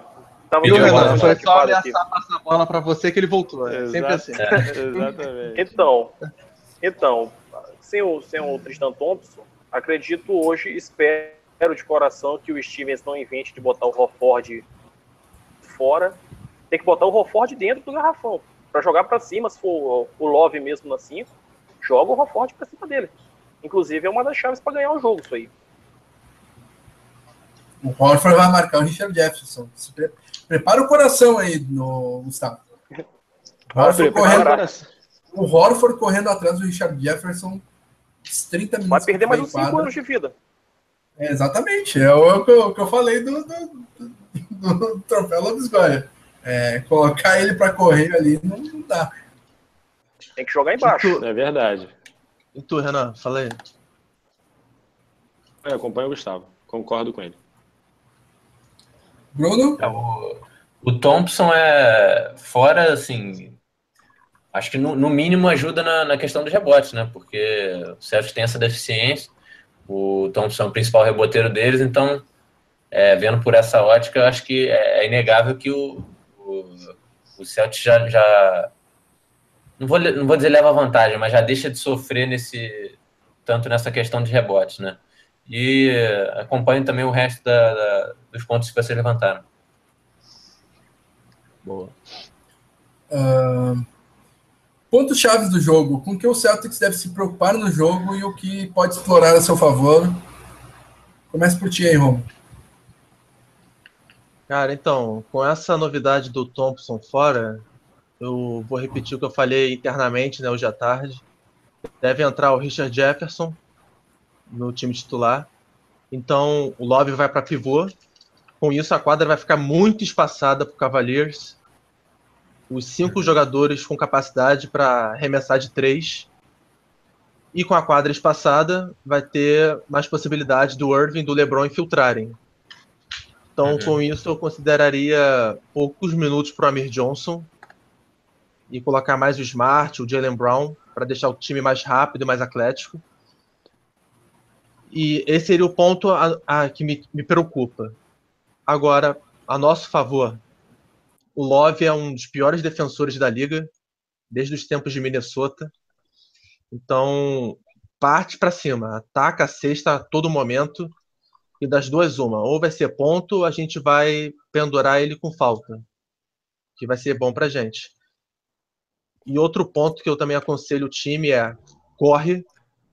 Corre como se a sua vida dependesse disso, porque usar a mesma tática do Washington Wizards, que também pegou o Cleveland no back-to-back, -back, que no segundo tempo vai faltar perna para eles, e aí a gente pode pontuar bastante.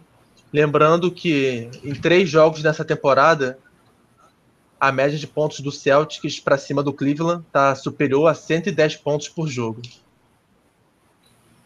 Partida para o Rosier, então. Correr. Exato. Liberte o Negueba. Free Negueba. Galera, só um adendo. Fala, Gustavo. Pode falar, Gustavo. Então, sobre o Tristan Thompson, a curiosidade é o primeiro jogo que ele perde em cinco anos. Sim, sim. Bem lembrado. Ele, ele, ele, ele, era encerra, o recordista, né?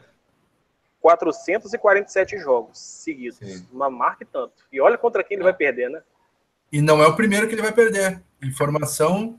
Informação quente, rapaz. Ele vai perder é, no mínimo os próximos dois jogos com uma informação no dedo. A deve perder mais do que isso. É, meu deve amigo, é, é aquilo que eu digo do o fato do, Christ, do Tristan Thompson perder o jogo justamente contra a gente, justamente nesse momento, é aquilo que eu digo. Eu não acredito em Deus, mas Deus acredita em mim. Ajudando a gente. Isso é coincidência ou é destino? na hora, né, cara? É. Tava na hora do, do Tristan Thompson se lesionar pelo menos uma vez. Era, era a maior sequência de jogos né, na, na NBA. E vocês? Vocês veem outro ponto a favor? Quanto só, que a gente deve atentar nesse jogo? Só acrescento, só acrescento um, Rômulo. Um, é, o que vocês falaram, muito pertinente. Acrescento aqui o, a marcação da linha de passe.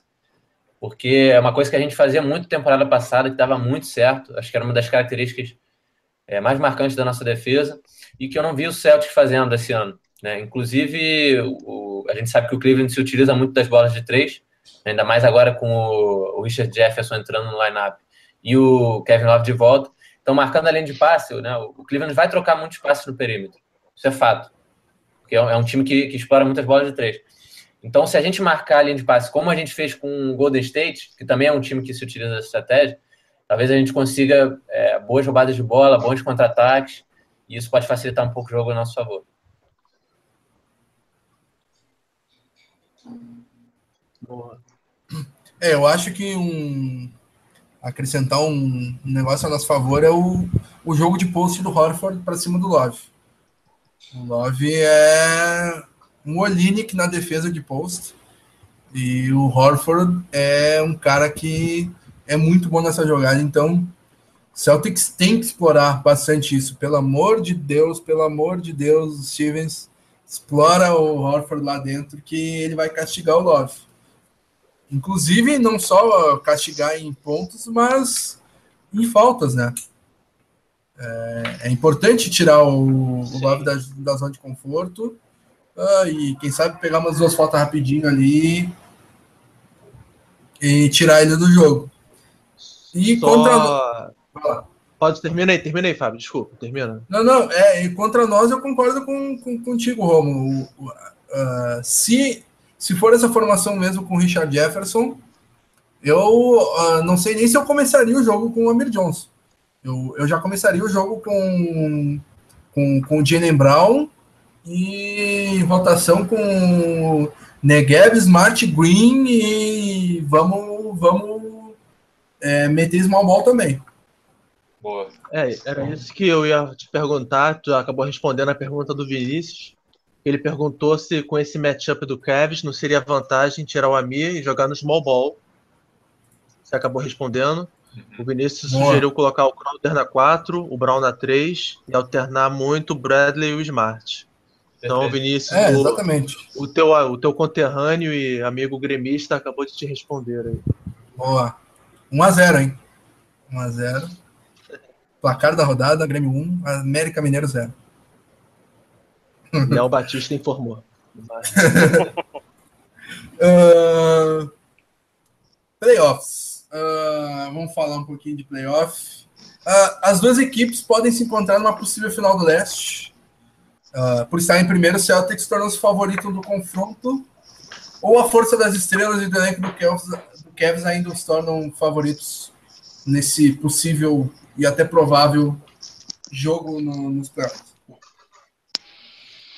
É, o, Cavs ainda continua sendo né, o favorito.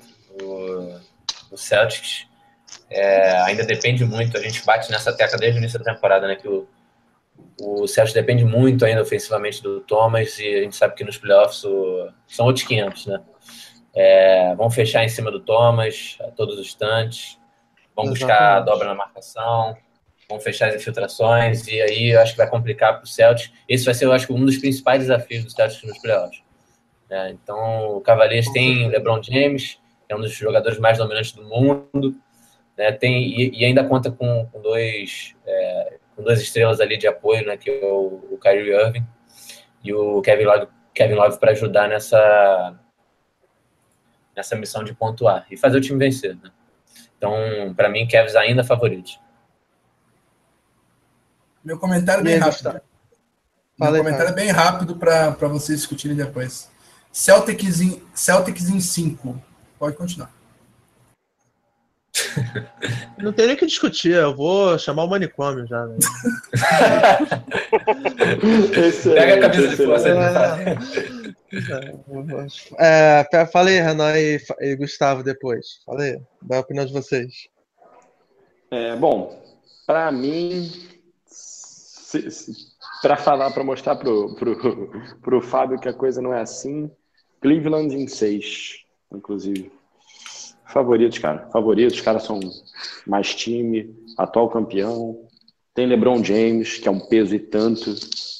É, não tem jeito, não. Quem sabe ano que vem a gente entra como favorito. Esse ano dá. Mas esse ano eles são francos favoritos. Isso aí tá com cheiro de zica reversa do Renan, mas tudo bem. Tomara. Falei, Gustavo. Ah, então, o Cavaliers ainda é favorito, sim. É um time mais experiente, atual campeão. Bom, o Celtics, Celtics não, não passou do, play, do, do primeiro round nos últimos dois playoffs. E isso vai pesar um pouquinho também. Até porque no playoff também o LeBron deve aumentar o, aumentar o ritmo. E se, se tiver uma, uma eventual final de leste, o, o, Cleveland, acredito que uma coisa que poderia pesar muito a favor do Celtic seria o mando de quadra.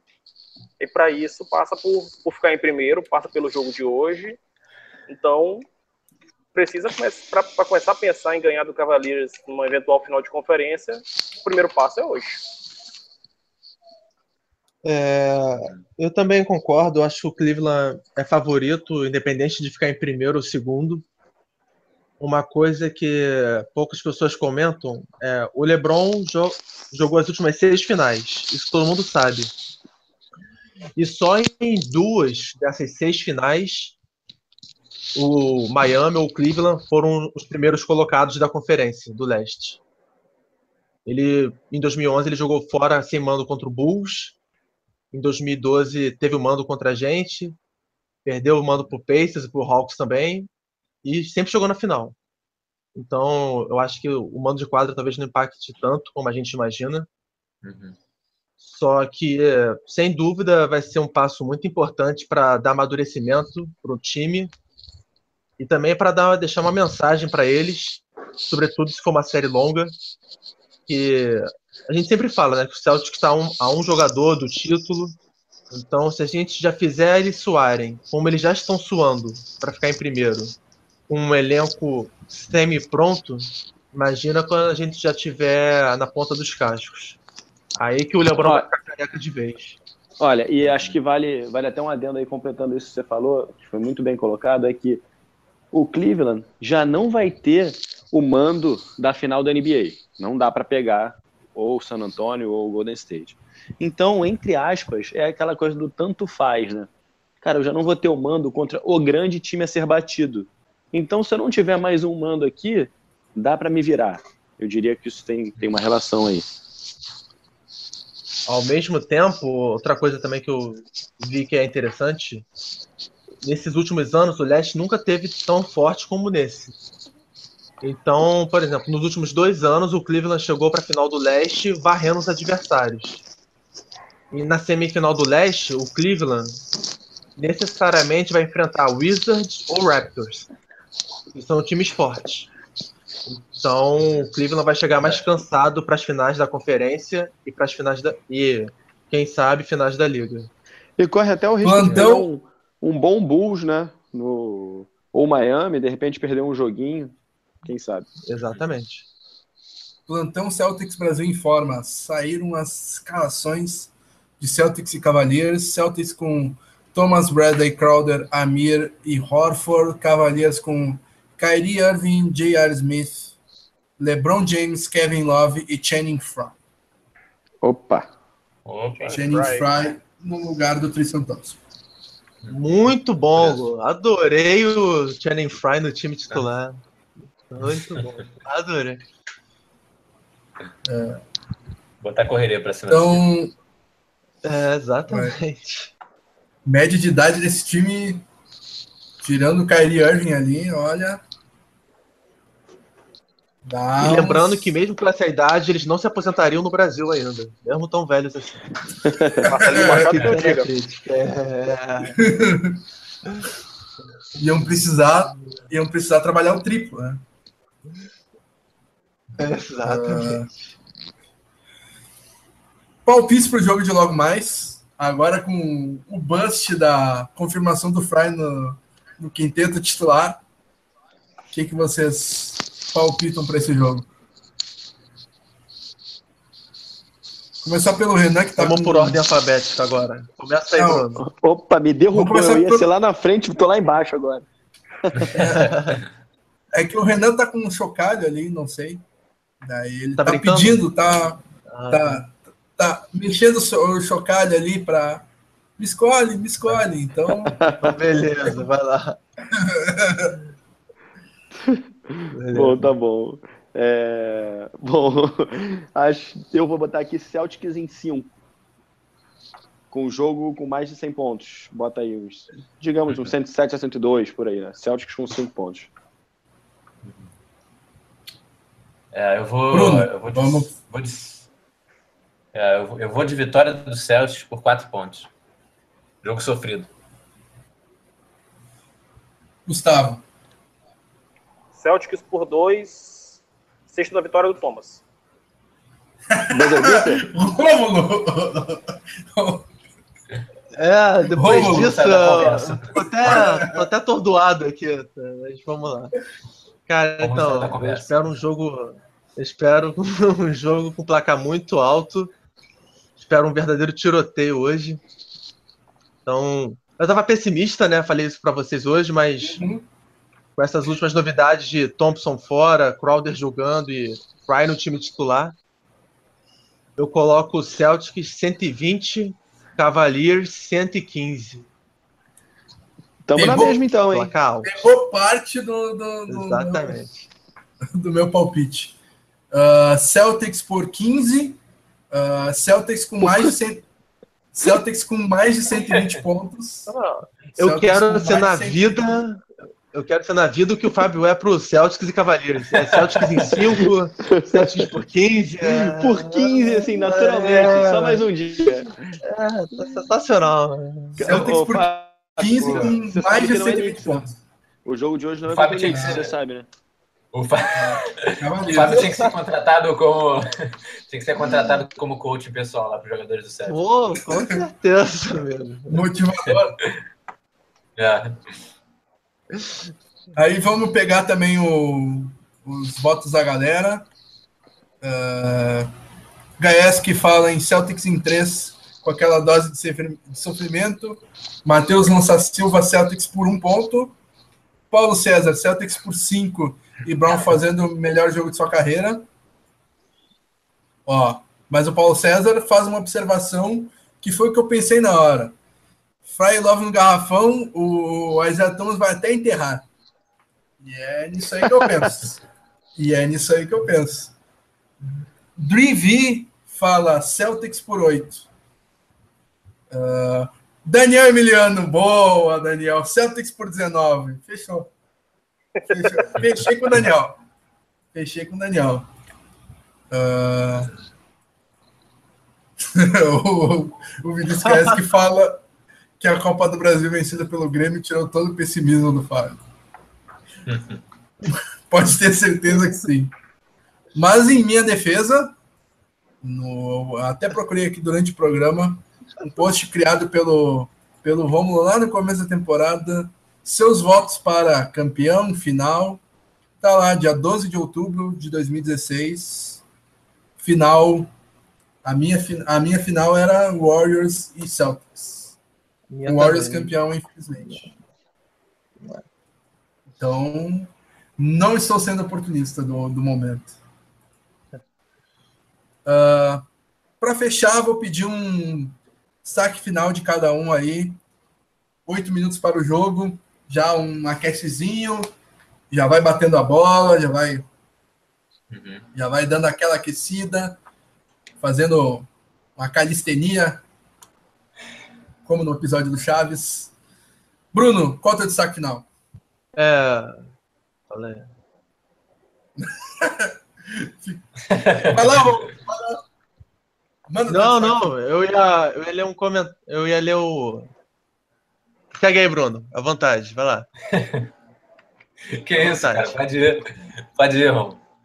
Eu tô tímido agora, eu tô tímido. Tá cara. Tá ok. O- Cara, meu destaque final é, vai para para Batata Ruffles e para Boêmia, que eu já separei aqui. Tá mais do que Opa. separado para o jogo aqui. E vai ficar bonito isso aqui com o NBA hoje. E um, um pedido, vou, vou deixar um pedido aqui pro, pro Smart, pro, pro Crowder, enfim, pro Thomas. É, defenda o perímetro hoje. Defenda o perímetro que, que as coisas vão acontecer de maneira positiva. Depois a gente vê o placar. Gustavo. Bom, considerações finais. É, pedir o, o apoio do pessoal para um jogo tão difícil hoje, torcida de todo mundo. Vou, vou ver pouco o jogo hoje, mas obviamente vou ficar na torcida, vou dar um jeito de acompanhar. E para encerrar, eu queria só fazer um comentário a respeito de um texto hoje na, na ESPN Brasil, que fala sobre a dinheiro campeões All-Stars, porque Celtics na frente do Cavs é uma surpresa. Não gostei muito da frase de ah, ficar Cavaliers ficar atrás do Boston Celtics é quase um vexame. Pelo contrário, é uma beleza. Se ficar, se ficar atrás, se ficar atrás é não, não é zebra, é 17 títulos contra um, meu irmão. Então, uhum. vamos mostrar para eles quem é o vexame. Respeita.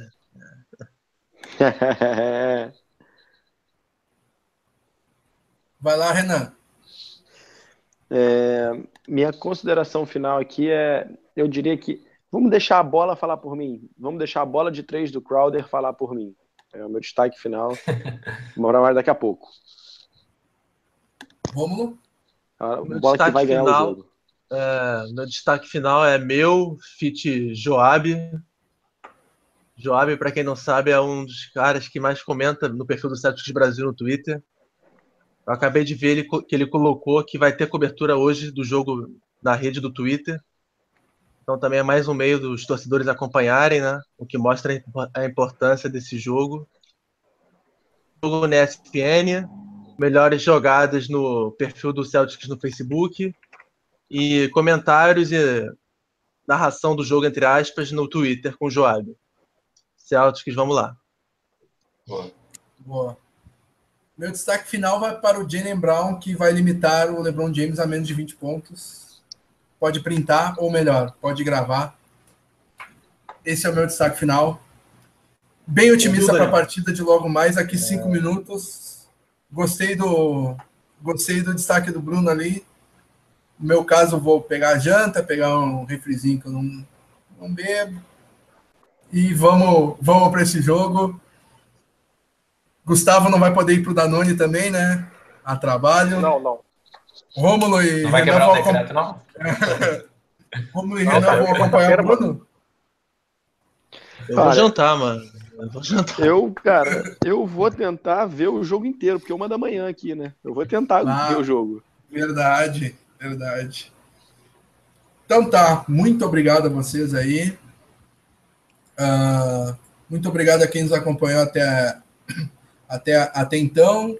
Uh, Paulo, Mateus, Paulo César, Matheus da Silva, Vinícius Gaeski, Daniel Emiliano, Devi e demais, Ross Barclay. Eu vou indo para cima e vou encontrando Eric Heder e todos que participaram com a gente. Obrigado, Bruno. Gustavo, Renan, Falou, Rômulo. Um abraço. um abraço a todos Valeu, aí. Galera. Boa noite, um abraço. Bom jogo para nós. Valeu, pessoal. E até a próxima. Semana que vem, já, já deixa agendado aí, pessoal. Semana que vem, mesmo horário, mesmo canal. Uh, a prévia do jogo contra o Milwaukee Bucks, que vai ser a última da temporada. A gente já vai falar um pouquinho de playoff, então Fique, deixa agendado aí. Muito e para quem tem um pouco mais de idade, mesmo horário, mesmo canal, cruz de cruz de tchau. Boa. Falou. Então tá. Valeu. Tchau, tchau. Valeu.